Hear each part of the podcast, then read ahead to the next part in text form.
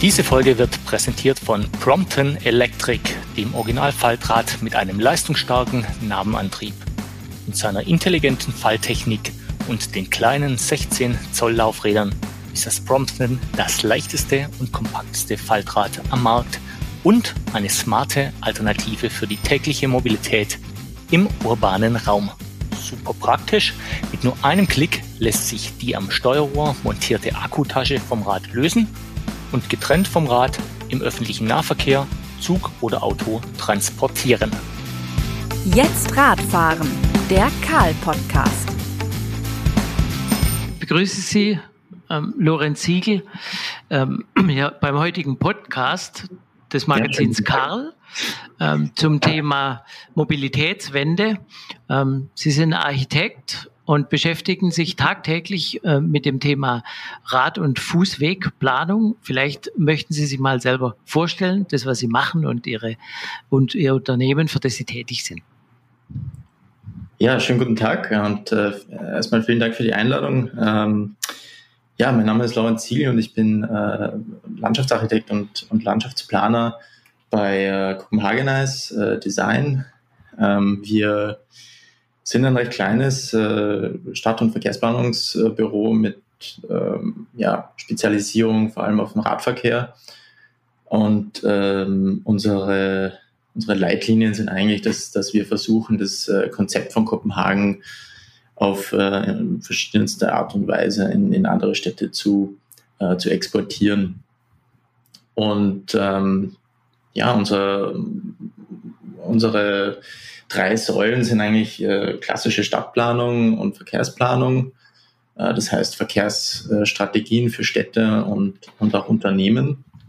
Ähm, dazu kommt äh, ein Kommunikationspfeiler von uns, äh, den wir gerne gemeinsam mit der, mit der Planung immer umsetzen. Gelingt nicht immer, aber äh, das Ziel ist auch einfach äh, den Städten und Regionen zu zeigen, wie man Radfahren und Radverkehr richtig kommuniziert, äh, auch an die breite mhm. Masse. Mhm. Und das dritte wäre, äh, unser, unser dritter Pfeiler wäre ein sozusagen edukativer Aspekt, wo wir ähm, auch oft gemeinsam mit Gemeinden versuchen, ähm, mit äh, Vorträgen und Workshops ähm, den, den, ähm, den Menschen irgendwie das Thema Radverkehr näher zu bringen. Und ähm, unser größtes Projekt in dem Bereich ist wahrscheinlich unsere Masterclass, wo wir jedes Jahr in Kopenhagen, die letzten zwei Jahre hat es nicht so gut funktioniert aufgrund der Pandemie, aber wir haben jetzt gerade die erste, ähm, die erste Masterclass in, in Montreal äh, mhm. veranstaltet, wo Planer und, und äh, Stadtangestellte aus der ganzen Welt kommen, um über das Thema Radverkehr zu lernen, über das äh, Thema Kopenhagen und das Konzept Kopenhagen zu lernen. Und das, wenn in Kopenhagen dann auch an, äh, aus erster Hand und am eigenen Körper sozusagen zu spüren, wie sich das anfühlt, wenn eine Stadt sich sozusagen dem Radverkehr äh, übergibt und widmet, äh, so wie wir uns das vorstellen.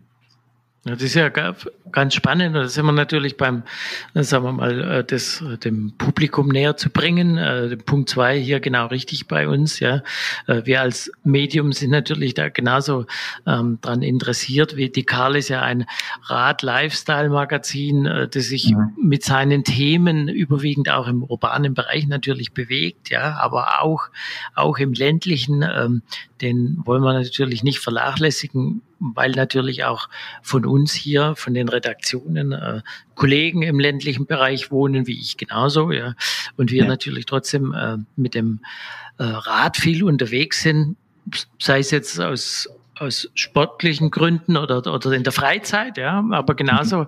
ähm, wenn man darüber schreibt, äh, halt, hält man natürlich die Augen auf und äh, sieht äh, im Prinzip äh, viele Dinge, wo man sich überlegt, boah, da geht's aber schon noch ein bisschen besser, ja. ja und ja. gerade in, in der heutigen Zeit, wo man natürlich jetzt momentan, wo das Fahrrad Schrägstrich das Elektrorad boomt, äh, bedingt auch durch das Elektrorad. Ja, das, äh, äh, da haben wir ja jetzt mal so den ersten Anlauf und wir sind ja, was jetzt die Technik der Fahrräder anbetrifft, meiner Meinung nach, ich begleite es jetzt schon seit Jahren, äh, äh, erst in einem Stadium, wo man noch ganz weit äh, technisch weitergehen können. Ne? Aber die, die, die Eingangsfrage, die ich so ein bisschen aufwerfen will, ähm, ist, ermöglicht dieser momentane Boom, äh, eine nachhaltige Veränderung im, in unserem Mobilitätsverhalten. Das schließt ja, sagen wir mal, alles so ein bisschen mit ein. Ja. Mhm. Ähm, wir reden jetzt ja. über, über das äh, E-Rad im Speziellen äh, oder Nein, ich, Boom, äh, des Radfahrens im Generellen? Des Radfahrens im Generellen. Also ich ja. wollte es jetzt nicht zum Elektrorad-Thema machen, weil meiner ja. Meinung nach ist es kein spezielles Elektrorad-Thema, ja, äh, sondern ähm, es es ist ein Thema, wie bewege ich mich auf dem Zweirad? Äh, nutze ich es mehr? Mhm. Löst das Zweirad das Auto in Teilen ab? Mhm. Ja, das äh, dahingehend. Also erleben wir dahingehend äh, nachhaltig noch eine Mobilitätswende oder, oder ist es, wie Sie es vorhin in unserer Einführung schon ein bisschen mhm. angedeutet haben, eher so, ja, es dauert halt. Ja, ja. Na, da gibt es ganz viele Aspekte. Ähm, wir haben immer gesagt, ähm, die Infrastruktur kommt als erstes und dann kommen die Radfahrer. Aber was wir gerade erleben, ist auch einfach, dass Leute einfach auf, auf der ganzen Welt, ähm, wir haben äh, Projekte, die sich äh, von, von Nordamerika bis im Moment bis nach Dubai erstrecken, mhm. ähm, wo Leute das Rad nutzen, ähm, weil es für sie keine andere Alternative gibt oder weil sie es einfach äh, gut finden und das einfach machen, obwohl vielleicht die Infrastruktur noch nicht da ist, wo, wo, wo wir uns das wünschen. Also ganz und gar nicht eigentlich in den meisten Teilen der Welt. Und äh, das macht einerseits Mut, aber ist auch andererseits äh, für uns ähm, so, dass wir schon gern hätten, dass die, dass die, äh, dass im administrativen Bereich in der Stadtverwaltung einfach mehr getan wird und dass ähm, uns dieser dieser Punkt zum Fahrrad äh, als reiner Trend jetzt eigentlich nicht reicht. Ich hätte gerne, damit mhm. das auch nachhaltig so bleibt, äh, wirklich eine, eine Selbstverpflichtung der, der, der Regierungen, dass, dass man da auch wirklich was tut. Ich, es gibt diese nationalen Radverkehrspläne, die ja. ähm, auch in, in Deutschland, glaube ich, der letzte war im März äh, dieses Jahres rausgekommen. Und die sind natürlich höchst unverbindlich. Das überrascht jetzt nicht, weil äh, der Bund ja in vielen Teilen einfach auch nichts machen kann. Ähm, aber mit, mit, mit bestimmten Incentiven und Förderungen ähm, gibt es da schon noch gehörig Luft, Luft nach oben, vor allem natürlich in, in, in Deutschland. Wobei man auch sagen muss, dass gerade in Deutschland jetzt gerade durch diese ähm, auch, es gibt einen Boom auch in, in Deutschland an Infrastrukturprojekten, an, an äh, gerade im Bereich der Radschnellwege, ja. die für uns eine ganz, ganz tolle Möglichkeit sind, aus der Stadt raus auch äh, mehr ähm, ländliche Bereiche zu erschließen, wie das, ähm, wie das ja in Holland ähm, oder in den Niederlanden ähm, sehr, sehr gut umgesetzt worden ist in den letzten 20, 30 Jahren. Ähm, wo, in Dänemark äh, ja. äh, würde ich sagen, ist es eher der städtische Bereich, der, mhm. der hier besonders gut ausgebaut ist. Wobei da auch, äh, auch in Kopenhagen gerade ein Radschnellwegnetz entstanden ist in den letzten zehn Jahren. Ähm, das heißt, es ist ein sehr gutes Role Model für, für, für Städte, die gerade anfangen, sich mit dem Thema zu beschäftigen. Mhm. Ähm, weil ja immer gesagt wird, in, in also Kopenhagen ist historisch gewachsen, das braucht 50 Jahre, bis wir da irgendwie auch noch in die Nähe davon äh, kommen. Und äh, ich sehe das eigentlich eher so, dass man mit den Rezepten, die alle fertig am Tisch liegen, ähm, diese, diese Mobilitätswende, von der wir da immer sprechen, auch viel schneller umsetzen kann. Man mhm, weiß, wie es mhm. geht. Man sieht in anderen Ländern, ähm, wie, was dort passiert und was die Auswirkungen sind. Ähm, und da ist es natürlich für uns argumentativ, ähm, äh, macht das Ganze etwas einfacher. Mhm, okay, also die Erfahrungswerte äh, äh von bestehenden Projekten oder, oder äh, äh, Städten, ja, wenn man das jetzt mal auf den urbanen Bereich ähm, fokussiert, die sind ja schon da. Ich meine, Amsterdam würde ich jetzt mal so in den Ring werfen, das äh, Anfang der 70er dann äh, dem äh, damals dem Autoverkehr überdrüssig war und, und sich seitdem zur, zur Fahrradstadt gewandelt hatte, weil werden Sie wahrscheinlich selbst auch kennen, ja.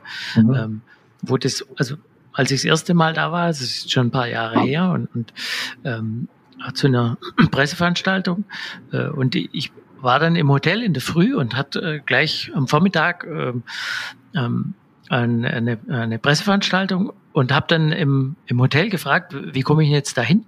Und dann hat das, das war so völlig selbstverständlich und wo ich dann da stand, so, ja, mit dem Rad. Äh, nimmst du Rad? Ja, wir haben hier Hotelräder. Ja. ja. also nicht, nicht mehr Taxi oder Bus oder so. Nee, nee, der, hier, wir haben Hotelräder da. Und zack, hatte ich so, so einen Leihvertrag und das kostet irgendwie ein paar Euro. Na, ganz mhm. unkompliziert und tschüss. Ne? Ja. Also Wahnsinn. Und, und äh, da, da, da war für mich so, es geht doch.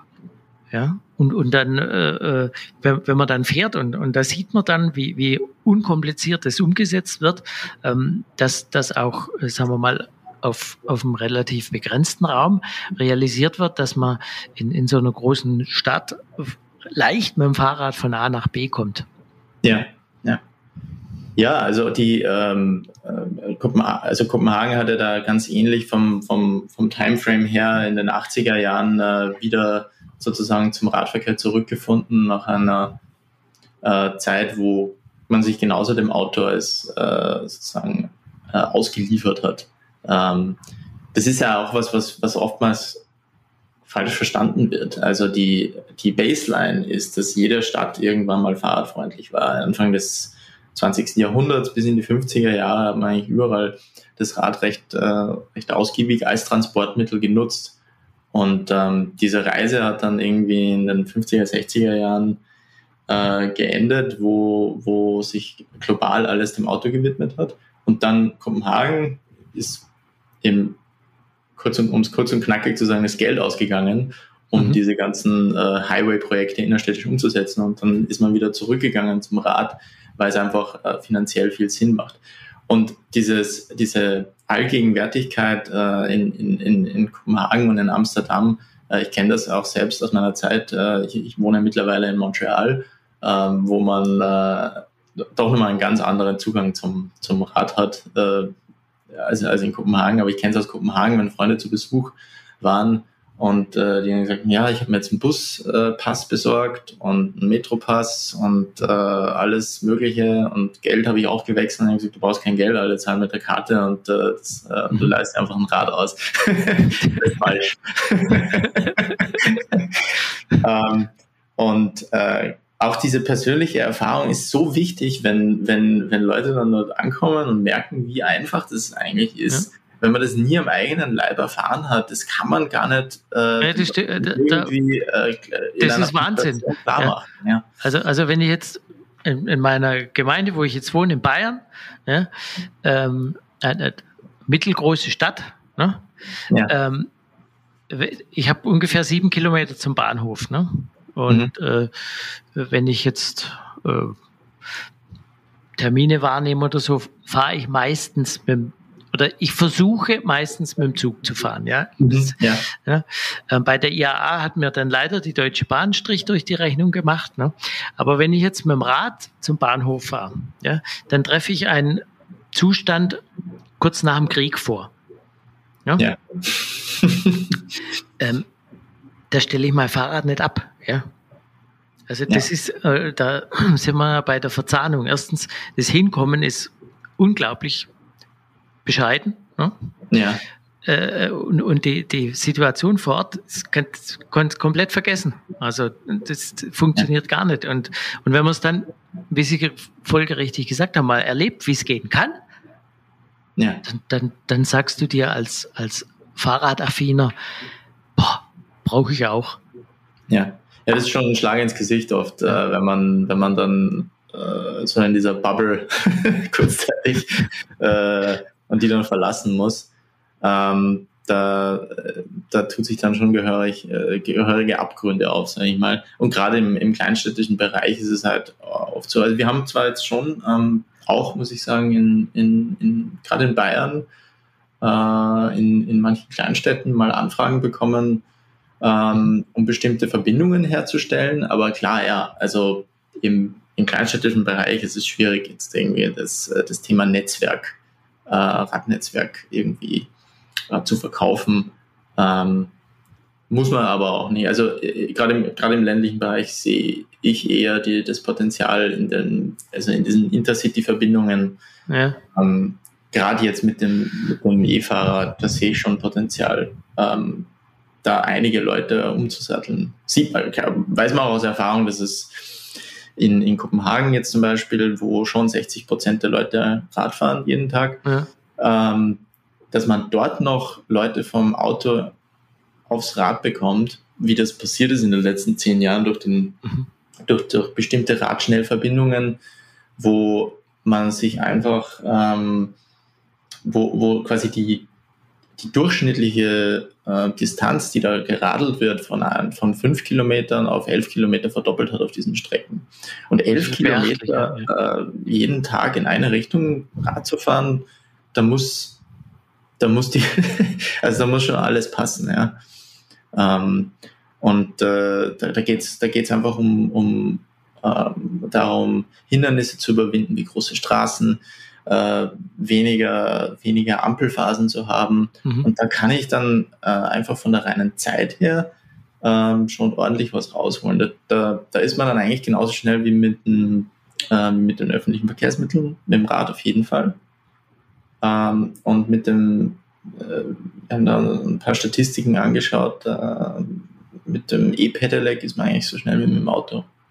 In, in, in der Regel, ja. Also wir hatten vor äh, ich hatte mal berichtet über so einen äh, Wettkampf in München mhm. in, halt unter der Woche am Abend.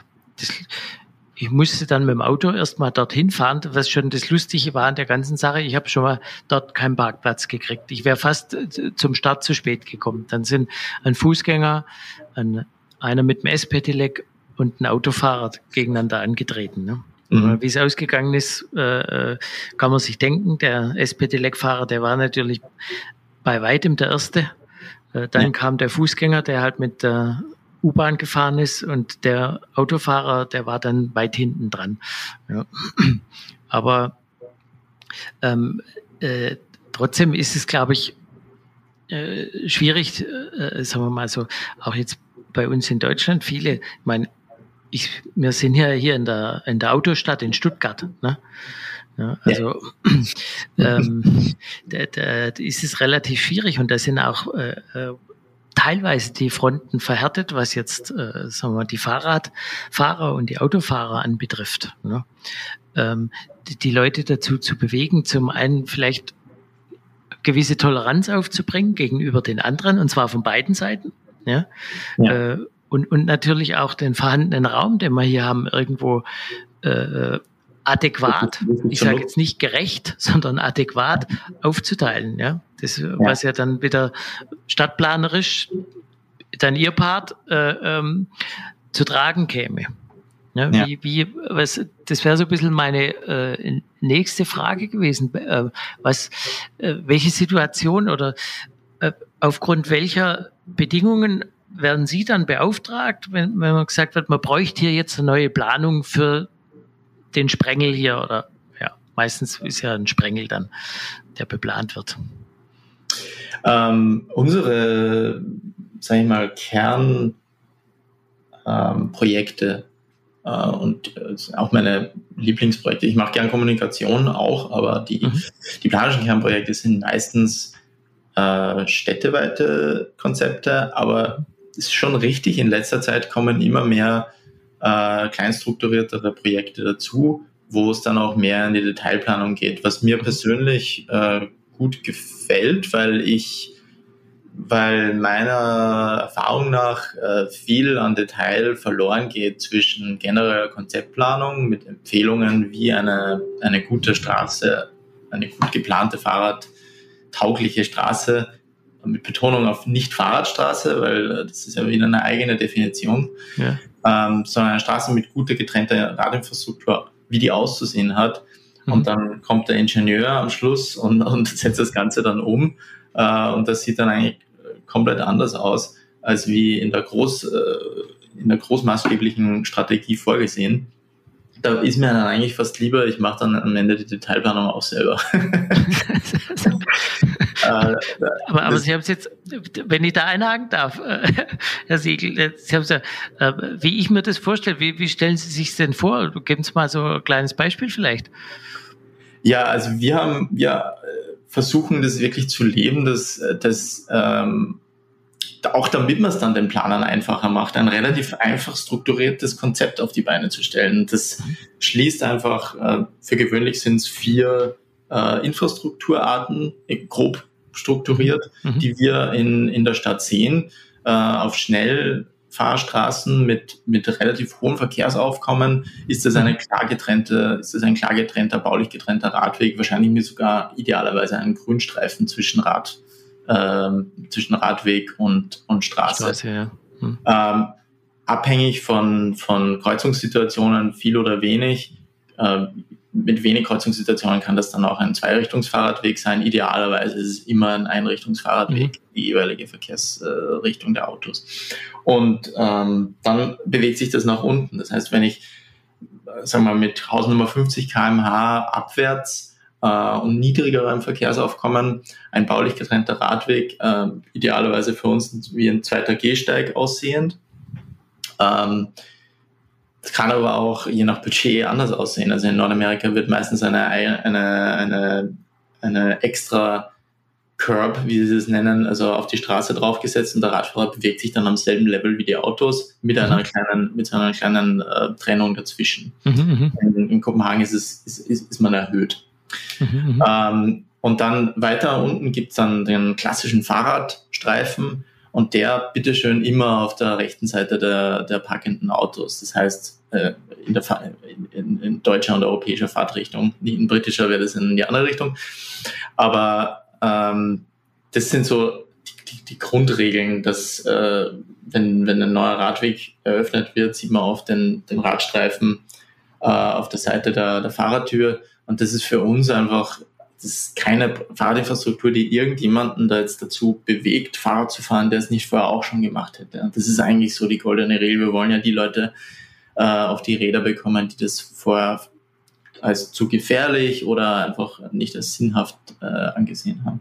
Und die vierte ähm, Kategorie wäre dann die, die, äh, die verkehrsberuhigte Fahrradstraße, so wie mhm. man das vielleicht, äh, oder Nachbar, äh, Neighborhood Street im Englischen, ich habe das jetzt irgendwie zu. Fahrradstraße ist schon richtig, also in der deutschen Gesetzgebung, ja. In der deutschen Gesetzgebung sieht das, sieht das so aus, äh, ist nicht immer optimal umgesetzt, es gibt immer noch äh, Situationen, wo die Autos dann noch immer noch zu schnell fahren können und dem gilt es halt irgendwie vorzubeugen. Also muss wirklich ganz massiv verkehrsberuhigt werden und dem Rad äh, nicht nur rechtlich, mhm. sondern auch baulich der Vorrang äh, gegeben werden.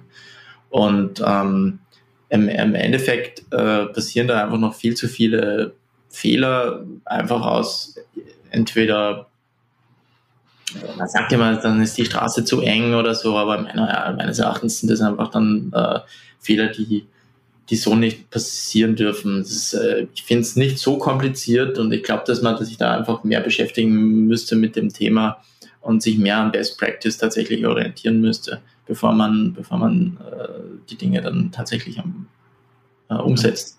Okay. Mhm, mhm. Ich meine, wenn man, wenn man jetzt hm, überlegt, dass wir ja häufig noch in Städten mit mittelalterlicher Struktur leben, mhm, ja. ja. Das haben wir ja fast eigentlich, also nicht fa fast überall, aber sehr häufig. Ja. ja. Äh, dann ist, sagen wir mal, dann habe ich ja durch den Straßenbauboom in den Mhm. Mitte, Mitte des letzten Jahrhunderts, also bis eigentlich bis jetzt, ja, äh, überwiegend äh, für den automobilen Verkehr äh, ganz große Räume. Ja. Das heißt, mhm. es sollte ja eigentlich äh, planerisch im Prinzip, ich sage jetzt mal vorsichtig, rein von der Fläche her, ja, nicht nicht vom äh, Verfahren her, aber doch umsetzbar sein, auch dem, dem Radverkehr Platz einzuräumen. Ganz höflich formuliert. Ja, auf jeden Fall. Hundertprozentig.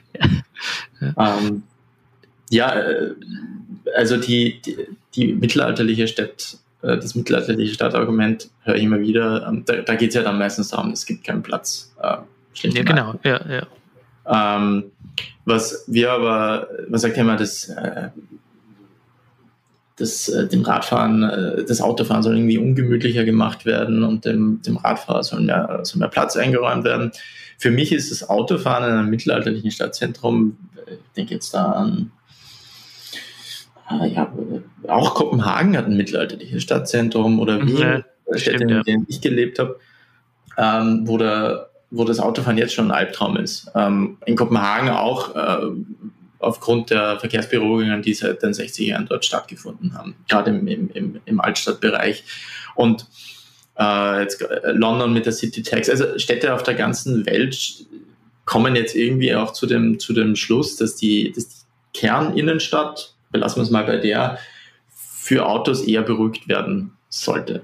Da ist vom, vom Rad gar nicht mal so sehr die Rede. Es geht nee, eher um, das, das, um generell Verkehrsberuhigung in der Innenstadt, damit die Luft besser wird und damit es einfach in, im Grunde genommen, ich glaube, dass da auch touristische Aspekte mitspielen, damit weniger, Stimmt, ja.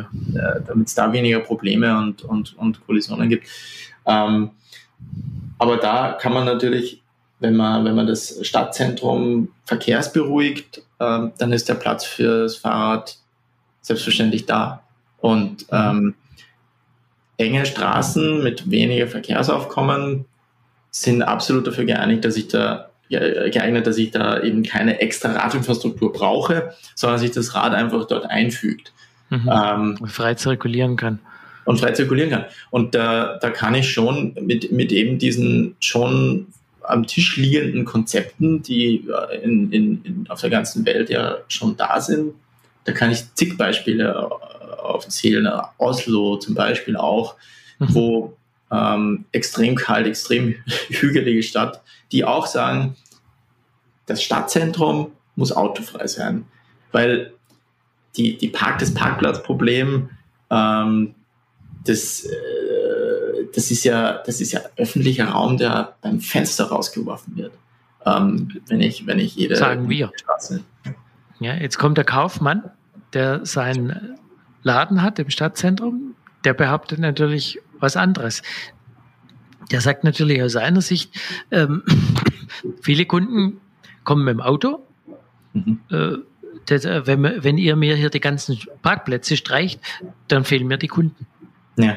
Ja, das ist äh, ein Argument, das so, so oft, so oft äh, schon widerlegt worden ist in verschiedensten Studien, ähm, sowohl in Deutschland als auch in, in den USA. Zwei, sag mal, Kulturen, wo das, wo das Auto in verschiedenen, äh, ich sag mal, an verschiedenen Leveln immer noch dominiert äh, in den USA wahrscheinlich sogar noch mehr als, als wie in Deutschland. In Deutschland ist die Autoindustrie, ähm, die, die, die sich da noch ein bisschen festklammert. Aber die, dieses Argument, dass, ähm, dass alle Kunden mit dem, mit dem Auto kommen, ist, ist schlicht und einfach falsch. Also die, das, äh, die, der Radfahrer ist ein extrem guter Kunde, ähm, wenn man das mal so sagt. Die meisten Kunden, die Spontankäufe machen, kommen mit Rad oder, oder zu Fuß. Ähm, das ist einfach, äh, gerade in, in, in Stadtzentren, wo es fast unmöglich oder extrem teuer ist, überhaupt einen Parkplatz zu finden,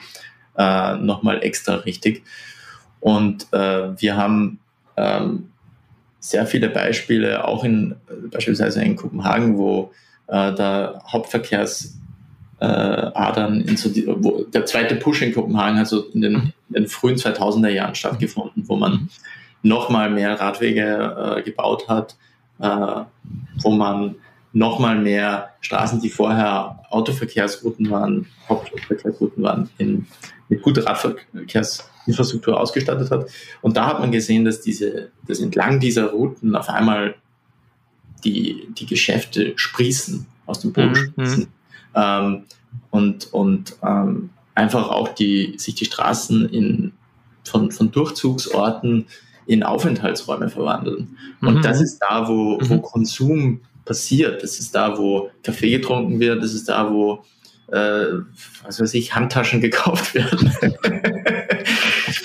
äh, und dem muss man sich einfach, dem muss man einfach mit diesen, mit diesen Studien entgegentreten und äh, mit, äh, mit diesen Erfahrungswerten entgegentreten. Weil wir hören diese Argumente natürlich andauernd, dass ja, ist klar, äh, ja. Radfahrer äh, in den USA ist es teilweise noch so, dass man gesagt wird, der Radfahrer ist zu arm, als dass er sich, äh, als dass er sich, äh, als dass er da jetzt viel Geld ausgeben würde. Ähm, und das ist nur rein dem Autofahrer vorbehalten. Ich habe gesagt, die USA, aber auch hier in Kanada, in Montreal, jedes Mal, wenn eine Straße irgendwie, ähm, wenn eine Radinfrastruktur angedacht wird, schreien, schreit der Handel. Äh, und mir geht da die Kommunikation auch einfach zu wenig weiter, wird politisch mhm. sofort aufgegeben, gesagt, na, das, das, das greife ich nicht an, das ist mir irgendwie zu heikel. Es ist Eisen. Es ist Eisen, ja. Ja, ja, ja. Ähm, wenn, wenn, ich jetzt, wenn ich jetzt den Gedanken nochmal weiterspinne mhm. in Richtung, ist jetzt ein bisschen theoretisch, aber es, es kam jetzt gerade so in Richtung Gentrifizierung in den mhm. Metropolen, ja, ähm, wirkt, die, wirkt die dem entgegen? Also de, dem Ausbau äh, oder einer möglichen Mobilitätswende gegebenenfalls? Ähm, ich glaube, das geht ich will jetzt nicht sagen im Gegenteil, weil das, ist, das wäre jetzt irgendwie zu, ähm, zu kurz gegriffen. Äh, es wird in vielen Städten tatsächlich der Radinfrastrukturausbau mit Gentrifizierung gleichgesetzt. Ähm, da wird dann, das höre ich jetzt auch oft, wenn, wenn ein, äh, eine Radroute geplant wird oder ein Radweg geplant wird, dass dann gesagt wird, oh, jetzt steigen die Mieten, weil jetzt kommen mhm. die ganzen Hipster okay. und äh, fahren alle mhm. mit alle mit dem Rad. Äh, was ja, ich will jetzt nicht sagen, dass es, dass es komplett ähm, an den Hahn herbeigezogen ist, weil ich glaube, es gibt schon eine Korrelation zwischen, man ist bereit, in Radinfrastruktur in, zu investieren und es zieht natürlich auch Leute an, die, die diesem die das schon machen und die sich mit diesem Gedanken irgendwie anfreunden können. Mhm. Äh, und ähm, es kann schon sein, dass es dann eher im, auch im besser verdienenden urbanen jungen Bereich ist, wo, wo dann natürlich äh, das, das dann die Gentrifizierung irgendwie anheizt. Mhm. Aber was da schon irgendwie auch vergessen wird, ist, dass das Rad natürlich ein zutiefst äh, soziales Projekt, sage ich jetzt mal, ist, ein mhm. soziales Gerät ist, äh, was äh, also die, die Affordability äh, von, von, vom Radfahren ist ein ganz entscheidender Aspekt in vielen Teilen der Welt. Ja. Ähm, und da gibt es schon so ein bisschen einen, äh, einen Gegensatz zwischen europäischer Fahrradkultur in Städten und Fahrradkultur in Städten wie jetzt mal ganz extrem Dubai oder, mhm. oder ähm, Beirut oder so, also Städte, mhm. die, die ich, wo ich äh, war, die ich mit, wo ich gearbeitet habe, das, wo man sieht, dass das Rad für viele einfach die einzige Möglichkeit ist, sich fortzubewegen. Und okay. Mhm. Glaub, äh, glauben Sie mir, wenn ich sage, in, in Dubai fährt man nur mit dem Rad, äh, wenn man, wenn es wirklich, wenn wirklich nichts anderes geht. Weil sonst würde ich da, würde mich da keine zehn Pferde aufs, aufs Fahrrad bekommen. Und mhm. das will man gerade ändern.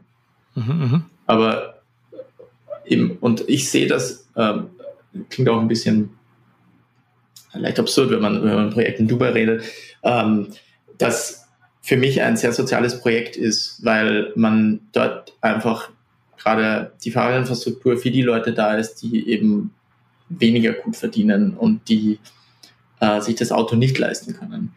Also jetzt, sagen wir mal analog äh, zu Anfang des Jahrhunderts, wo ja das Fahrrad so das Verkehrsmittel schlechthin war, ja, ja. weil äh, die Autos, ja, die waren ja erst im Reifen und äh, die, die es schon gab, waren ja für die meisten äh, nicht bezahlbar. Ja. ja? Und ja, Leasing gab es ja damals noch nicht. Das, das stimmt absolut. Und diese, diese, äh, damals war es halt, wow, das macht Sinn, äh, das äh, ist, ist, leistbar. Aber das ist es jetzt, ist es jetzt ja auch und in, in, im, im West, ich sage, im westlichen europäischen Kontext, äh, im Moment ist es ja eigentlich fast oft so, dass ähm, klar, es fahren viele Leute mit dem Rad, die studieren, äh, die, ähm, äh, die gebildete Leute. Schicht. Ja. Genau. Ähm, aber auch, weil sie eben beim Studier während, während dem Studium noch, sich noch kein Auto leisten wollen oder können. Und dann später äh, es ist fast schon so eine Art Lifestyle-Entscheidung geworden, dass ich sage, ja, ich habe jetzt Familie, ich, ich könnte mir sogar ein Auto leisten, aber ich nehme es nur am Wochenende, wenn ich zum See fahre. und ähm, jeden Tag am Weg in die Arbeit nehme ich das Rad. Das ist also eine, eher eine freie Entscheidung, mhm. ähm, die natürlich umso mehr funktioniert, je, je mehr Infrastruktur ich dann habe. Ähm, weil die Leute ja immer noch die Wahl haben. Wenn ich den Leuten ähm, die Option gebe, sich, äh, sich sicher und, und schnell von A nach B mit dem Rad zu bewegen, dann spielt das Einkommen, wie man ja in Dänemark wunderbar, es ist ja ein reiches Land mit, mit gut verdienenden ähm, äh, Schichten, die alle mit dem Rad fahren, mhm. ähm, weil es einfach schneller ist, weil es sicher ist und weil es und das Geld spielt da, ich sage jetzt mal, eher eine untergeordnete äh, Rolle. Aber die, die Sicherheit und die Schnelligkeit, ähm, das ist, glaube ich, im europäischen Kontext ähm, wichtiger als alles andere. Mhm. Ähm, die Umwelt ist da in, in, der persönlichen Mobilitätswahl eher nachrangig. Ja, also das ist meine Wahrnehmung ähm, auch. Also wenn jetzt Beispiel Amsterdam, wo wir vorhin waren, ja, mhm. also als Fahrradmetropole ähm, dann, da siehst du ja jede Bevölkerungsschicht auf dem Radfahren. Absolut, ja. ja also da, da, da sitzen nicht nur die mit der Jeans drauf, ja, sondern da sitzt auch jemand, der im Büro mit dem Anzug arbeiten muss, ja. ja. Der Banker, hat auch den Anzug schon an. Der, richtig, der hat den Anzug schon an, genau. Ne? Ähm, äh, es hat natürlich, wenn man dann so schaut, ähm, die Leute sind auch fahrradbewusster angezogen, teilweise. Ja, also mit, mit entsprechender Begleitung und, und bewegen sie. Und es geht natürlich, das ist mal eben, wenn man jetzt hier, also auch jetzt, wenn ich hier in Stuttgart äh, mit dem Rad unterwegs bin, wo sich das ja inzwischen durch den äh, Bahnhof hier, durch den Neubau des Bahnhofs alles ein bisschen neu sortiert. Ja? Also auch hier haben wir echt viel Fahrradverkehr inzwischen. Ähm, mhm. äh, da ist es noch ein bisschen anders, was jetzt, sagen wir mal, die Ausrüstung anbetrifft. Ja, das sieht man dann schon in so Städten, wo, wo das halt schon ein bisschen länger währt, ja, ähm, dass die Leute darauf eingestellt sind eher und es wird schneller gefahren. Mhm. Ja. ja. Also das, das habe ich in, sowohl in Kopenhagen gesehen, ja, dass man, wenn man mitschwimmt, dann ja. Ne? Und äh, in Amsterdam genauso. Da habe ich äh, auf den ersten fünf Kilometern gleich mal eine Frau über den Haufen gefahren, weil ich nicht aufgepasst habe, weil ich nicht damit gerechnet habe, dass die Leute so schnell unterwegs sind. Es ist nichts ja. passiert, ne? aber wir sind halt beide am Boden gelegen. Ja. Und, und das war einfach so, man ist das, da, also das ist ein Aspekt, da muss man sich natürlich auch mal dran gewöhnen. Für, für, also, also dass die Leute in, in Amsterdam sch weniger schnell unterwegs sind oder, oder schneller? Dass schneller gefahren wird. Mhm. Also mein Eindruck in, in Kopenhagen war immer, ich, ich kenne, also Kopenhagen und Amsterdam hat grundsätzlich eine sehr unterschiedliche, also ein sehr unterschiedlicher Vibe, okay. sage ich mal, äh, mhm. wenn man wenn man in eine Stadt fährt.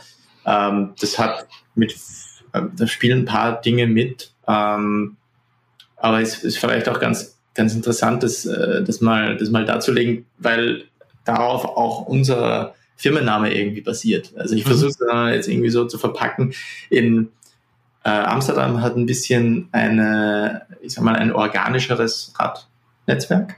Mhm. Das heißt, ähm, es wird von einem auch was verlangt. Also es ist, ähm, man muss umsichtig sein. Es ist viel Augenkontakt mit anderen, mhm. ähm, mit anderen Verkehrsteilnehmern, sowohl Autos äh, als auch äh, anderen Radfahrern und Fußgängern wird verlangt, äh, was für die Dänen natürlich ein Albtraum ist, äh, Leuten äh, permanent in die Augen zu schauen. das ist eine Mentalitätsfrage. Ähm, ähm, und da, das führt dann natürlich auch zu einem anderen Fahrverhalten. Äh, da wird vielleicht ein bisschen, ich will jetzt sagen, vielleicht ein bisschen offensiver sich fortbewegt. Mhm. Ähm, ist ja vielleicht auch einfach mit einer mit einem Verkehrsverhalten zu vergleichen, wo vielleicht weniger klare Regeln herrschen, sondern das Ganze ist sehr, sehr organisch aufgezogen. Mhm. Und in Kopenhagen, und das ist auch der Grund, warum wir immer Kopenhagen als, äh, als Vorbild nehmen, ist das Ganze extrem klar strukturiert geregelt. Das heißt, ich brauche überhaupt niemanden in die Augen schauen. Das heißt, ich, wenn ich einfach für mich selber fahre, ähm, ich bin meistens von allen anderen Verkehrsteilnehmern komplett getrennt. Ähm, es gibt diese, ähm, es gibt fast nur Einrichtungsradwege. Äh, es, mhm. es, gibt selten irgendwie so durch, also Cut-Throughs, wo man, wo man irgendwie anderen Leuten in die Quere kommt. Mhm. Und das Ganze führt dazu, dass man sich im, im Radfahrmodus mit der Masse relativ auch relativ langsam, sage ich mal, bewegt. Man kann schon auch mhm. schneller fahren und da überholt man dann dann links, alle anderen fahren rechts, so wie bei, wie bei einer Rolltreppe. Mhm. ähm, und dadurch ist auch durch die verschiedenen Verkehrsmaßnahmen äh, wie, wie grüne Welle für das Fahrrad, wo so auf 20 km/h äh, das Ganze eingestellt ist. Mhm. Ähm, und wenn man das ein paar Jahre lang nutzt, fällt einem irgendwie auf, oder wahrscheinlich fällt es einem schon früher auf, dass wenn ich mit 20 km/h so dahin trudel, mhm. äh, hole ich immer wieder den Typen ein, der mich da mit voller Presse äh, links überholt hat. An der nächsten Ampel steht er wieder da. Das ist interessant, ja. Und da wird halt natürlich, werden alle irgendwie, ich sag mal, wie gleichgeschalten. Ne? Ja, ja, das ja. kann man jetzt mögen oder nicht, aber für uns ist es ein gutes Konzept, das in andere Städte zu importieren. Und warum? Weil es wenig Eingewöhnungsphase ver verlangt von, von, von das heißt, es bietet auch ein hohes Maß an Sicherheit. Es bietet ein hohes Maß an Sicherheit, auch wenn die Autofahrer, jetzt Radfahrer nicht so gewöhnt sind. Es ist natürlich mhm. schon so, dass, äh, dass äh, je mehr Radfahrer ich auf der Straße habe, ähm, desto einfacher ist es für Autos, sich darauf einzustellen. Und, und äh, Stichwort Schulterblick, das, man fährt auch komplett anders Auto, wenn man mal eine Zeit lang in einer Stadt wie Kopenhagen oder Amsterdam, die Radfahrer kommen einfach von überall. Aber es ist ein bisschen vorhersehbarer, sage ich jetzt mal, in, in, in Kopenhagen. Und wenn ich da einfach über die, über die äh, rechte Schulter schaue und es kommt keiner, Spiegel, es ist nämlich immer, es kommt immer jemand. ähm, dann dann kann ich das auch in anderen Städten umsetzen. Wenn ich diese, wenn ich diese Maßnahmen in Kopenhagen eins zu eins oder nicht eins zu eins, aber im, in ihren Grundzügen übernehme. Ähm, wenn, wenn wir, sagen wir mal, bei diesem Thema Sicherheit sind, äh, würden Sie denn, ähm, sagen wir mal, die S-Pedelecs und die, die Roller, also die mhm. 50er-Rolle, so wie es in Amsterdam ja gehandhabt wird, auch mit auf die äh, Fahrspur mit draufnehmen? Oder sagen Sie, nee, die können eher dann entweder auf getrennte Spur oder mit in den Straßenverkehr rein? Mhm. Wo es ja für die Autofahrer wiederum selber dann im Prinzip ein Hindernis sind. Ja, ja. Ähm, ja, es, das ist eine Diskussion, die sich äh, vor allem in den, in den Niederlanden äh, seit geraumer Zeit stellt. Ähm, es ist in ähm, Dänemark so, dass man den E-Roller am Radweg nehmen darf. Das ist eine bundesweite Regelung, die äh, Kopenhagen übernehmen musste, mhm. ähm, aber nicht wollte. Mhm.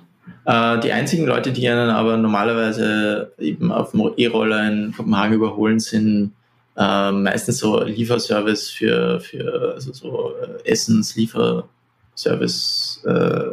Mhm, mhm, ähm, damit will ich sagen, es ist ein, ein sehr, sehr überschaubares Problem. Anders ist es in, in den Niederlanden, wo ich glaube, das hängt vielleicht auch damit zusammen, dass die Städte sehr nah beieinander liegen und man sehr oft diese Radschnellwege nutzt und sehr oft ja. ein S-Pedelec dafür nimmt und mit diesem dann auch in die Stadt hineinfährt. Da, da ist ähm, ja wenn ich da einhaken darf, mhm. das weiß ich aus eigener Erfahrung, ähm, da ist es ja auch attraktiv, die Radwege zu benutzen, weil du hast kaum Ampeln. Absolut. Und, äh, und die sind, gehen wirklich relativ direkt und äh, das System, äh, man kann den Zahlen folgen ja, und ja. erreicht dann wirklich meistens schneller wie mit dem Auto äh, dann auch äh, die nächst, den nächstgelegenen Ort äh, und, ja. und macht natürlich dann genau das, wovon wir immer alle träumen, ja, so. Ja. Und, und von daher ist natürlich, wird es dann da eher genutzt, wie bei uns. Ja, und äh, da, aber um die, um die Frage zu beantworten, ob ich das ja. jetzt, wie ich das jetzt handhaben würde, ich meine, die Frage stellt sich in, in gewisser Weise gar nicht, weil ich weiß, aus, äh, dass die meisten Städte, äh, dass das verboten werden wird. Das, da bin ich mir sicher, weil es einfach ein zu großer Konfliktbereich ist, wenn ich jetzt auf einmal mit 45, 50 km/h auf dem Radweg dahin fahre. Da importiere ich mir ja das Straßenproblem auf die, auf die Radwege. Im, im, im Könnt, könnten wir aber nicht, ja. Entschuldigung. Und äh, in die Radschnell, äh, das Radschnellnetz äh, von, von Hamburg mhm. hat, glaube ich, auch drin stehen, dass Speed Pedelec selbst auf den Radschnellwegen, ähm, dass, es, dass es problematisch wird. Und ich bin mir jetzt nicht 100%, es kann sich auch noch ändern, aber ich, ich meine, zu, mich zu erinnern, dass es dort auch nicht erlaubt ist. In Holland werden dafür extra, ähm, extra Spuren jetzt gebaut, weil einfach die ja. Radwege ohne SPLX schon an der Kapazitätsgrenze sind. Mhm. Und mit den SPLX, das, da ist einfach der Bedarf da, mhm. dass man hier noch mehr Platz nimmt, mhm. um, ich weiß nicht, wie das im innerstädtischen Bereich umsetzbar ist. also ich, da jetzt noch, ein, noch zwei Meter dran zu stückeln, aber wenn es möglich ist, dann äh, bitte gerne. Aber es ist schon eine andere, eine andere, eine andere mit einer, mit einer äh Geschwindigkeitsbeschränkung. Weil ich meine, auf einer normalen Verkehrsstraße, ja, eine dem öffentlichen Verkehr gewidmete Straße, so wie unsere Straßenverkehrsordnung sagt, ja, da habe ich ja auch Autos mit 200 PS und Autos mit 80 PS. Und die fahren in der Stadt 50. Also sie fahren ja. nicht 50, sie fahren vielleicht 60, ja, aber sie sind ja gedeckelt von der ja. Geschwindigkeit her. Da traut man ja das dem Autofahrer zu, dass er das eigenständig überwacht, aber auf dem Mehr Radweg, weniger, ja. auf, auf, dem Radweg äh, traut man das dem Fahrradfahrer, also oder de, dem Kleinkraftradfahrer, muss man ja dann in dem Fall sagen, nicht mhm. zu. Ja, wobei der Radfahrer wiederum äh, der darf ja schneller fahren, ja. Also da, da ist dann egal, ja. Wenn ich jetzt mit dem Rennrad komme, ja, und da habe ich ja nicht selten 35 und mehr drauf, ja, da ist es in Ordnung. Aber wenn ich jetzt ähm, mit dem S-Pedelec komme oder mit dem Motorroller, mhm. dann sollte es plötzlich nicht, nicht funktionieren. Na, das stimmt auch. Ich meine, ich, ich wollte, ich wollte, meine ursprüngliche Antwort wäre gewesen, dass äh, die, die, das Problem hat sich nicht gestellt mit dem Fahrrad, dass man äh, quasi Geschwindigkeitskontrollen einführt, aber es stimmt schon. Es gibt 30er Zonen und mit dem Rennrad kann ich ohne weiteres wahrscheinlich 40, 45, also ich persönlich nicht, ich weiß gar nicht, wie sich das anfühlt. Aber ähm, Menschen, die das nutzen, ähm, die sind dazu natürlich durchaus fähig. Ähm, die, die Geschichte, ja, also ich glaube, dass man da, dass man da in den nächsten 10, 20 Jahren auch technische Lösungen finden muss oder finden wird. Ähm, Stichwort Geofencing-Modelle, wo man dann, ähm, ich glaube, ab 2022 wird es in, in, in, in Autos äh, verpflichtend verbaut, ähm, dass die Geofencing-fähig sind. Das heißt, wenn ich in die Stadt reinfahre, dass ich dann de facto einfach nicht schneller fahren kann als 50 oder 30, je nach Zone. Und ähm, das ist dann auch, äh, da habe ich äh, kürzlich was gelesen, weil Move ist ein großer E-Bike-Hersteller in, in den Niederlanden, die jetzt ein Rad rausgebracht haben, glaube ich, auch genau für diesen Bedarf, das, äh, glaube ich, bis zu 60 km/h schnell fähren. Äh, ja, es gibt, es gibt immer wieder Räder, die solche genau. Und schnellen die, Kisten, ja. aber die sind ja nur auf abgesperrtem Gelände fahrbar, ja, zumindest bei uns hier. Rein rechtlich einfach im Moment nicht möglich und versucht da halt irgendwie zu pushen äh, dass sich da, äh, dass man da gemeinsam mit den, mit den Städten irgendwie solche Bereiche wie diese, wie diese technischen Lösungen gemeinsam angeht, dass man einfach auch dann nicht schneller fahren kann in, im, im innerstädtischen Bereich. Aber das ist, ähm, ich, so wie es, so wie es jetzt ist, sehe ich das Problem ähm, noch nicht als Problem. Okay. Mhm. Aber das, das kann sich dann, wenn wir wirklich am Punkt sind, wo die Radwege alle an Kapazitätsgrenzen stoßen und hoffentlich vorher bessere bauen, äh, mhm. außerhalb von, von, ähm, von Dänemark und, und, und Also um, um die Eingangsfrage nochmal äh, zu, zu repetieren. Äh, das heißt, Sie hätten kein Problem damit, wenn die Roller, so wie es Verkehrsaufkommen momentan ist auf den Radwegen, wenn die Roller und die S-Pedelecs mit den Radfahrern auf dem Radweg fahren. Habe ich das jetzt richtig? Also ich, ich kenne kenn vor allem äh, das Kopenhagener Model und da ist der Anreiz scheinbar nicht da, dass sich die, dass sich die Leute äh, vor allem auf die Roller verlagern. Mhm. Und ich, es ist jetzt für mich schwierig zu, zu vorherzusagen, wie sich das tatsächlich verhält, mhm. wenn, wenn mehr Leute mit dem Rad fahren, wenn bessere Radinfrastruktur, äh, sagen wir mal, vergleichbar mit, mit der Kopenhagener Radinfrastruktur existiert, mhm. ob sich dann Menschen komplett anders verhalten. Äh, in, in Holland sieht man, dass das durchaus der Fall sein kann und dass man dort versucht, das zu trennen. Und wenn das tatsächlich ähm, so wie es ja dort jetzt scheinbar geschieht, ähm, ein Problem wird, mhm. ähm, das beobachtbar ist, ähm, dann muss man da einfach eine, eine, einen mhm. extra Bereich schaffen. Mhm. Und wir, äh, dass sich da auch nicht falsch verstanden wird, für uns ist schon klar, der Fußgänger, der Radfahrer, das, das Auto sind klar zu trennen. Und mhm. für mich ist schon auch ein bisschen, wenn ich jetzt mit, mit 50, 60 am, am Rad sitze, das ist schon für mich fast eine andere Verkehrsmittelart. Äh, auch von der Fremdgefährdung her. Ein normaler Radfahrer hat ja, sagen wir mal, so beschränkte Fremdgefährdungspotenziale. Ähm, wenn ich jetzt das mal. Ja, das, da, da haben Sie vollkommen recht. Aber wenn ich mich auf dem Radweg bewege mit 35, nur als genau, Beispiel, genau, ja. ja ähm, mit Cargo-Bike mit 35 km/h bin ich, bin ich sicherlich, ähm, da gelten andere Regeln. Ja. Äh, ja. Da passieren ja, also andere. Da, da ist, ist natürlich dann, äh, äh, sagen wir mal, derjenige, der damit fährt, äh, da der Gestalt gefordert, äh, dass er natürlich dann entsprechend auch äh, Obacht geben muss und, und, und, und mhm. sorgsam äh, sein, äh, sein Rad mit Ladung ja dann äh, entsprechend äh, gestalten muss. Also auf die technische Komponente von den Cargo Bikes wollen wir jetzt da gar nicht eingehen. Ja. ja. Ähm, und unser Aufmacher, äh, Herr Siegel, war ja ein bisschen so Hamburg, ne? die, die äh, Region. Und, und das ist ja ganz, äh, sagen wir mal, erstaunlich, dass, dass diese vier Bundesländer rund um Hamburg äh, dort so in die, ich sage jetzt mal, Offensive gehen und dort äh, äh, ein ganzes Radwegenetz gleich. Also man spricht jetzt nicht nur von einem Radweg, ne, der mhm. dann mal in Angriff genommen wird, sondern wir haben es ja äh, gesehen, dass da wirklich eine ganze Region davon profitieren kann, ja, äh, relativ geräuschlos, um das jetzt mal so zu sagen, dann mit dem Fahrrad ähm, ins Zentrum von Hamburg oder, oder in die ja. Hamburger Urbanität gelangen kann, ja, ähm, was, was dann äh, am Ende wenn es so kommt, ja, aber es ist ja schon konkret geplant, wenn ich das so richtig verstanden habe, ja. äh, eine große Entlastung darstellen könnte, mhm. wenn es angenommen wird.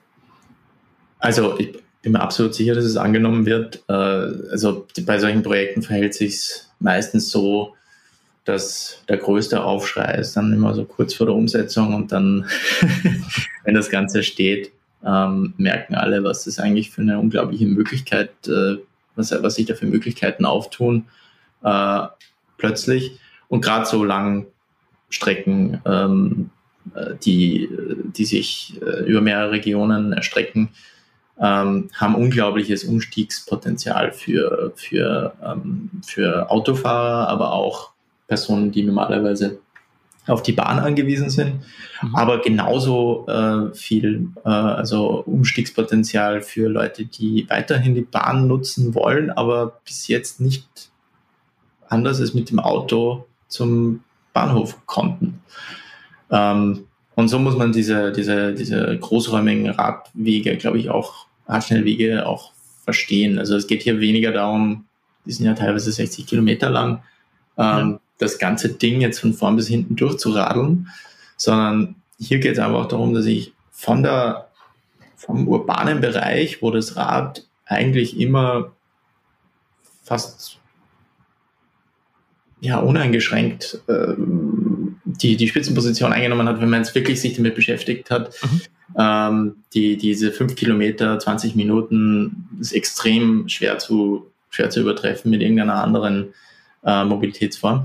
Aber gerade im ländlichen Bereich das irgendwie zu transportieren, ähm, dass, dass dort auch großes Potenzial gibt, weil auch dort sind die meisten Wege unter fünf Kilometer. Es ist, es ist kein städtisches Phänomen. Und äh, da die Leute mitzunehmen, das, äh, das finden wir extrem gut. Und da kann man, und, und gerade, dass es auf so einer äh, großen politischen Bandbreite passiert, dass man es schafft, mhm. dass man ähm, mit dieser Metropolregion ja vier Bundesländer unter einen Hut kriegt, die alle ähm, an dieses Projekt ähm, glauben und die bereit sind, da, da auch politisches Kapital zu, zu investieren. Das, das finde ich schon sehr beeindruckend. Und äh, habe über die letzten Jahre, wo wir in diesem Projekt involviert waren, ähm, auch schon gemerkt, dass das einfach auch ein gutes Verständnis dafür herrscht, was das Rad eigentlich ähm, im, im Mobilitätsbereich beitragen kann. Im, im mhm, mhm. wirklich A nach B-Bereich. Nicht, nicht als Sportgerät, sondern wirklich, um Leute ähm, schnell in die Arbeit pendeln zu lassen, um es mal einfach zu formulieren. Und ja, das ja, ist ja. dieses Konzept, ähm, da war ich schon auch überrascht, hat, hat jeder eigentlich ganz gut ähm, verstanden von Anfang an. Da sind wir auf, auf, auf offene Türen gestoßen und haben dann auch mit unserem Kommunikationskonzept eben versucht, das auch irgendwie in die breite Masse ähm, zu, zu transferieren und, und äh, haben also dann dem Ganzen ähm, eine Bildmarke und, und einen Slogan verpasst, äh, weil wir auch geglaubt haben, dass und ich glaube, das stimmt auch, dass es halt dieses, diese Identität der Metropolregion Hamburg ja vielleicht noch gar nicht so, dass es jetzt für den, also für den äh, Einzelnen gar nicht so greifbar ist. Also wenn ich jetzt in, in, in einem der vier Bundesländer wohne, dass ich mich jetzt als Teil der Metropolregion Hamburg sehe, ich weiß nicht, ob, ob das unbedingt stimmt, aber ich glaube, dass man mit so einem Projekt auch ähm, nicht nur äh, die Leute rein ähm, quasi baulich mit Radwegen verbinden kann, sondern mhm. auch äh, über eine gemeinsame Identität das schaffen kann. Mhm. Und Fahrradfahren verbindet, so in dem, in dem Sinne. Ja. Ähm, das könnte ja dann, das, das Hamburg-Projekt, äh, das wäre ja dann praktisch so ein Vorzeigeprojekt in, bei, in unserer Bundesrepublik. Ja, wenn das auf jeden, also wenn das äh, in, in, nach Zeitplan in den nächsten Jahren so umgesetzt wird, ähm, und ich, ich, ich sage mal, das, das sollte auch, sollte auch funktionieren.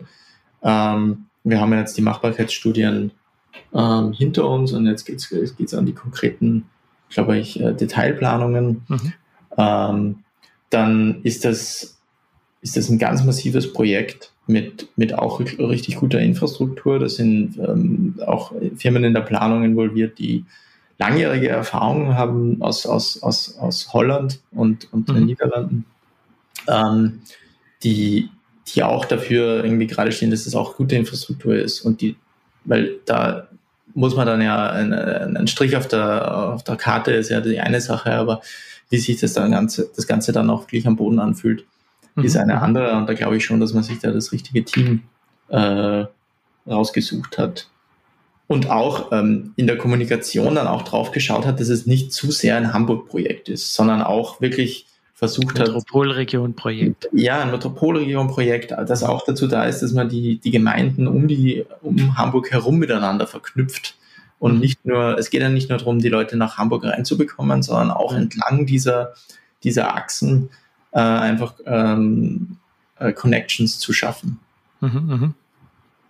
Also es ist sehr spannend und, und äh, sag mal, da, da wurde, kann man ja tatsächlich sagen, äh, da hat irgend äh, einer oder mehrere Köpfe mal eine Vision gehabt, ja, um, um äh, vielleicht auch aus der Notwendigkeit heraus, ja, mhm. äh, um, um sowas mal konkret anzupacken und äh, dann äh, ihr habt es ja dann äh, umgesetzt und äh, bis, äh, bis zur Fertigstellung vom letzten Kilometer, in welchem Zeitraum äh, können wir denn da so sprechen? Das, äh, da müsste ich jetzt äh, in die Glaskugel rein? In die, in die Glaskugel reinschauen. Ähm, ich glaube, dass, ähm, dass es schnell gehen kann mit bestimmten Teilen dieser, dieser Routen. Ähm, mhm. Wie so oft wird das einfach dann Stück für Stück eröffnet. Mhm. Ähm, und äh, ich sage mal, dass sich da, ich sage jetzt mal ganz einfach, dass sich da in den nächsten, also in den 20er Jahren einiges tun wird. Mhm. Ob das ganz, also so wie dies, äh, das äh, Netzwerk jetzt, ähm, wie die Vision jetzt steht, äh, eins zu eins äh, am Ende dieser 20er Jahre steht, ähm, das, äh, das kann ich schlichtweg nicht sagen. Da spielen so viele andere politische Faktoren mit und mhm. ähm, das Ganze muss ja auch finanziert werden. Aber ich glaube, dass allein, dass das jetzt einfach sofort angegangen wird, dass man bereit ist, das auch kommunikativ schon nach außen zu tragen, dieses Selbstbewusstsein, ähm, dass äh, man sagt, das passiert jetzt, das ist auch so ein bisschen eine Selbstverpflichtung, ne? wenn ich ja, den, ja. den Label raufdrücke. Und, man hat sich auf die Brust geschrieben und dann ja. will man es auch umsetzen. Ne? Und äh, da, da ist es ist schon ähm, sehr, sehr fortschrittlich. Aber man sieht auch in anderen Städten, was, was alles geplant wird. Berlin hat ja ähm, fünf verschiedene, an fünf verschiedenen Fronten Radschnellnetzen, innerstädtisches Radnetz, Parkausschreibungen äh, an jeder S-Bahn-Station für okay. richtig gutes Fahrradparken. Da, da merkt man schon, dass das, dass das jetzt alles ja greifbarer wird. München macht ein Radschnellnetz ähm, hat es zumindest ausgeschrieben. Ähm, Hier bei uns in der Region ist auch eins im, am Neckar im Gespräch. Ja, ich, ich muss auch sagen, also das, das Phänomen des, der Radschnellverbindungen, ähm, ich habe das früher immer so ein bisschen, äh, ich will jetzt nicht sagen belächelt, sondern ich habe ich hab mir immer gedacht, das ist jetzt so ein bisschen, man soll jetzt endlich mal in den, in den Stadt, im Stadtbereich versuchen, das ordentlich zu machen und, und dann sich aus der Stadt rauszubewegen, um, um und, und ich habe mir gedacht, dass man versucht ja irgendwie so den Weg des geringsten Widerstands zu gehen und äh, im ländlichen Bereich lässt sich ein Radweg vielleicht einfacher planen, als, als, als den Autos eine Spur wegzunehmen. Und ich glaube immer noch, dass es ein bisschen stimmt, aber ich bin mittlerweile ein wahnsinnig, wahnsinniger Fan von diesem, von dem Konzept des Radschnellwegs geworden, weil es eben so viel mehr Menschen ähm, erreicht, ähm, mhm. die mhm. das überhaupt nicht ähm, in, in, also in, in Betracht gezogen haben. Also es geht nicht nur die von, von A nach B, ja, das war was, was Sie vorhin erörtert haben. Also nicht nur rein nach Hamburg, sondern alle die, die da irgendwo am Wegesrand sitzen, die, die nimmt es ja dann auch mit. Ja, also in dem Fall vielleicht nicht, nicht, von, nicht von A nach Z, sondern eben von A nach B, C, D. ja, genau, ja, EF und so weiter. Ja. Ähm, wir haben es eingangs erörtert, äh, äh, Sie, Sie haben den Tag noch vor sich. Ich habe ihn schon hinter mir, sprich, äh, äh, Sie äh, sitzen in Montreal und äh, sind, arbeiten mhm. für ein Kopenhagener für Unternehmen. Ähm, das heißt, Projekte weltweit. Also man kann schon sagen, dass das Fahrrad, also der, der, der Fahrradboom, äh, den wir gerade jetzt hier in, uns, in unserer, bei uns erleben, ähm, schon auch, sagen wir mal, äh, sich global entwickelt hat. Oh, ja. ja. Na, auf jeden Fall. Also es betrifft jetzt vielleicht nicht jede Ecke genau gleich. Äh, es gibt verschiedene also es sind ja alle, alle, in jedem Kontinent gibt es andere, ich sag mal, andere Levels an, an ja. andere Voraussetzungen einfach. Ja. Voraussetzungen, ja, andere Mindsets. Ähm, ja. Also in Nordamerika ist das Auto schon immer noch ähm, tatsächlich der einfachste Weg, in, vielleicht sogar noch in der Stadt, äh, um sich mhm. fortzubewegen. Was ich jetzt mal in Europa ein bisschen in dem Auto ein bisschen abspreche. Also wenn ich an, an die Vorrangregelungen in, in großen europäischen Städten mittlerweile denke, ist es schon fast auch ohne Infrastruktur irgendwie schneller mit dem Rad. Mhm. Ähm, aber man, man kann, man sieht ganz klar, dass, dass sich global äh, viele Länder und Städte dazu entschließen, dass auch vielleicht, weil es sich gut anhört, sich dem Rad mehr zuzuwenden. Äh, auch perspektivisch vermutlich. Ja, absolut. Ja. Ähm, und auch in, auch in Nordamerika, äh, Montreal ist relativ fahrradfreundlich für, für ein ich sag mal, für das Umfeld hier. Mhm. Ähm, und ähm, man, man merkt einfach, dass, dass, äh, dass da auch schon Europa ist da immer noch Vorreiter. Muss man mhm. einfach, äh, in Europa ist, sind die Niederlande und da gibt es Dänemark. Und das ist auch äh, global wird es auch als, als, äh, als Vorbild gesehen. Äh. Frankreich ist der nächste große, ist das nächste Land, was ich, was ich ja. ähm, wahrscheinlich flächendeckend mit seinen radfahrenden Bürgermeisterin ja. auf der einen Seite und dem weltweit größten äh, Fahrradverleihsystem. Ja. Velib. Ja. Und die, äh, da muss man auch mal schaffen, dass, das, dass, dass man das, den eigenen, das eigene Bike-Share-System komplett auf Null setzt und dann wieder innerhalb eines Jahres äh, wieder aufbaut. Das ist ja neu ausgeschrieben worden. Das war eine äh, Katastrophe. Äh, und dann hat man das wieder, wieder neu aufgezogen. Also muss man schon sagen, großer Respekt. Ähm, dazu kommt dann Straßburg, äh, Bordeaux. Ähm, Straßburg ist wahrscheinlich die fahrradfreundlichste Stadt im Moment noch in, in Frankreich. Ähm, da kann ich auch an unseren äh, Kopenhagener Index ähm, verweisen, wo wir alle zwei Jahre versuchen, die 20 fahrradfreundlichsten Städte der Welt ähm, zu finden. Mhm. ähm, da, da, da findet man sehr, sehr viele französische Städte. Und man, so ehrlich muss man aber auch sein, die meisten in diesen Top 20, wenn man das jetzt als, als Grabmesser hernimmt, und ich glaube, ja. wir haben da einen recht, recht, guten Job gemacht, auch das sehr objektiv ähm, zu betrachten. Die mhm. meisten in diesen Top 20 sind in Europa. Wir haben ein paar Städte wie ähm, ähm, Taipei, wir haben, mhm. ich weiß nicht, ob Tokio jetzt im letzten drin war, wir haben äh, Bogota. Das sind Städte, die ähm, glaube ich, wo es unglaublich schwer ist, äh, teilweise solche Dinge umzusetzen in Bogota. Ähm, aber die Höhe, ne? Ja, aber, aber, vor allem auch, da ist das, da ist das Mindset nochmal ein ganz anderes. Ja, ähm, ja. Und, ist, ein anderer, ähm, ist ein anderer Kulturkreis äh, einfach. Ne? Ein anderer Kulturkreis, das kann man einfach nicht eins zu eins so umlegen, aber da hat sich durch großartige ähm, so Grassroot-Geschichten äh, ähm, haben sich da hat sich dann da auch irgendwann die Politik dazu entschieden, dem auch tatsächlich ähm, Budget und Aufmerksamkeit. Ähm, wie, wie ist es im Osten? Gibt es da Werte oder? Mhm. Also, ähm, wir, also wir, im Osten reden wir jetzt von äh, ähm, russlandischen Kontext äh, und, und asiatischen Kontext. Ähm, ja, da gibt es China ist immer das große Fragezeichen, weil mhm. wir da sehr, sehr wenig Daten haben. Mhm. Ähm, aber grundsätzlich ist, ist, glaube ich, China noch jetzt so am, am Wendepunkt, wo man an, an die Autonutzung gerade noch piekt und man aber auch dort irgendwie versucht, äh, wieder mehr in Richtung Active Mobility mhm.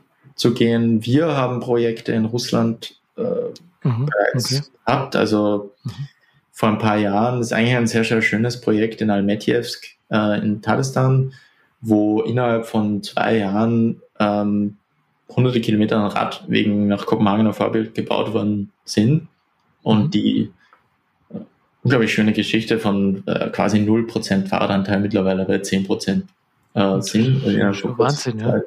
ja. Und wenn man da hingeht, das, das sieht aus wie so ein äh, Mini-Kopenhagen mitten im, äh, in der russischen äh, Tundra, äh, wo also äh, so Fußrests und eigene Fahrradampeln äh, man mhm. findet und, und äh, vor allem Kinder, die Fahrrad fahren und, und die das Fahrrad äh, alleine in die, in, die, in die Schule fahren.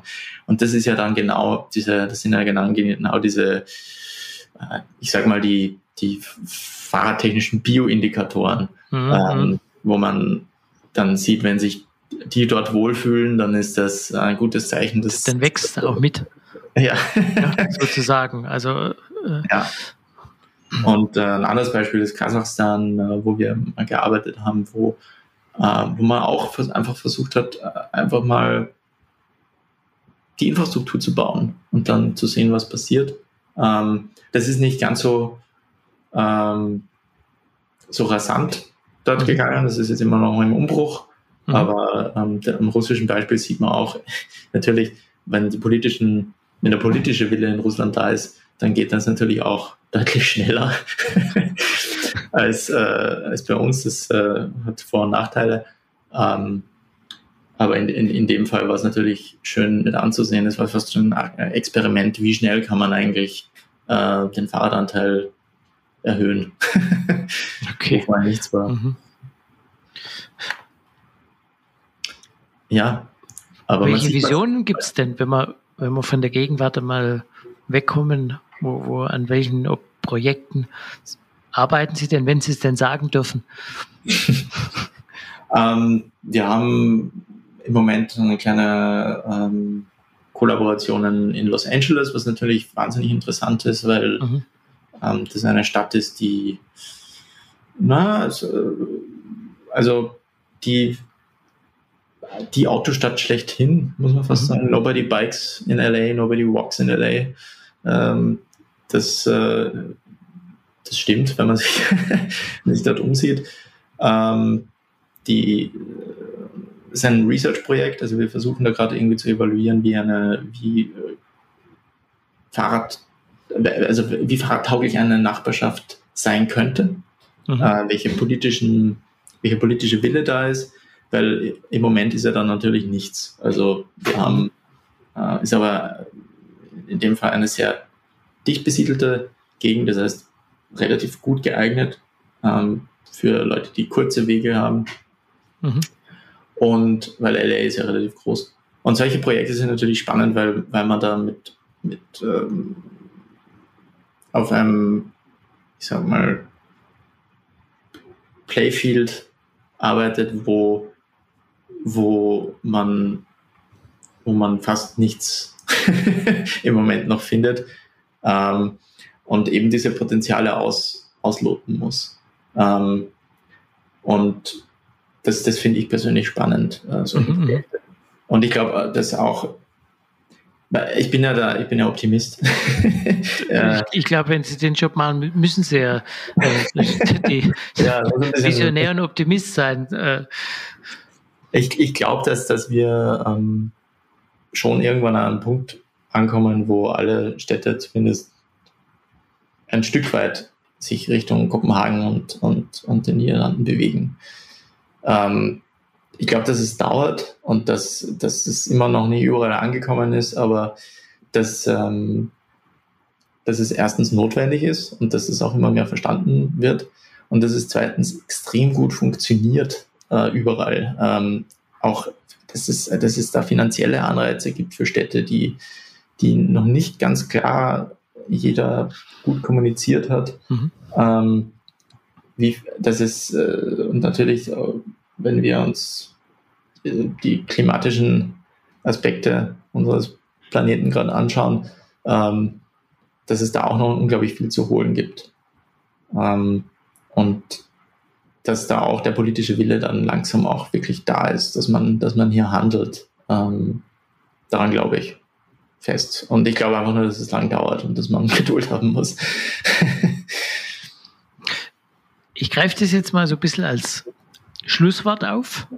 Ja, was Sie gerade so, weil wir, wir haben jetzt schon eine Viertelstunde äh, äh, über das Thema und wir könnten noch zwei Stunden reden. Es ja. ist unglaublich spannend, ja, äh, und, und äh, füllt Ihr Leben aus und äh, meins genauso. Ähm, ja, zum Abschluss noch, äh, ich vermute mal, Sie fahren ja selber wahrscheinlich dann auch relativ häufig Fahrrad, um, äh, mhm. um das auch selber zu erleben. Ja, also ich habe, ähm, ich nehme das Rad jeden Tag eigentlich, mhm.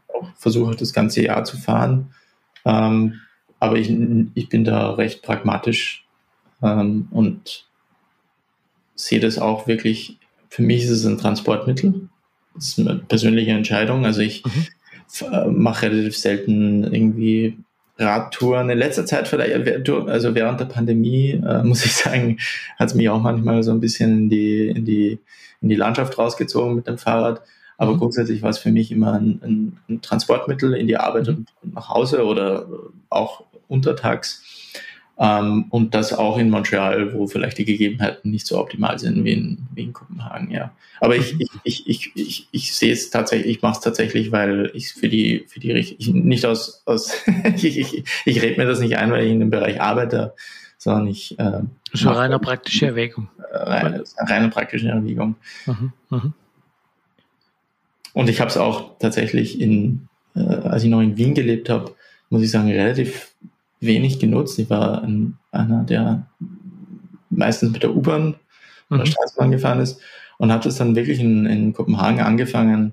Also ich bin tatsächlich selber ein Opfer dieser der Umstände äh, in, in, in der Kopenhagener Verkehrsplanung. ja gut, aber Sie haben es ja verstanden sozusagen ne, dann und für sich und für ja. sich äh, verinnerlicht praktisch. Ne? Ja, ähm, muss er sagen, ja. Ja, ja. Herr Siegel war ganz toll, äh, dass Sie hier Rede und Antwort gestanden sind. Und ich gehe jetzt einfach mal, ich sage jetzt einfach mal, es wird nicht unser letztes Gespräch gewesen sein. Ja. Ähm, wir bleiben da mit Sicherheit in Kontakt. Äh, ganz toll. Ich wünsche Ihnen bei Ihren folgenden Planungen, was auch immer Sie äh, noch im, im Rohr haben, sozusagen, ne? oder im Fahrradreifen, ne? ähm, viel Erfolg Vielen Dank. Und ähm, hat mich total gefreut. Ja. Und ähm, wir berichten auf jeden Fall dann, ähm, wenn's, wenn Sie wieder was da haben, ähm, auch in unserer nächsten Ausgabe. In der Karl wird also jeden Fall der ähm, Herr Siegel da entsprechend seinen Beitrag auch aus dem Podcast hier heute äh, mit dazu leisten. Vielen Dank. Großartig. Vielen Dank. Dann bis zum nächsten Mal. Jetzt Radfahren, der Karl-Podcast.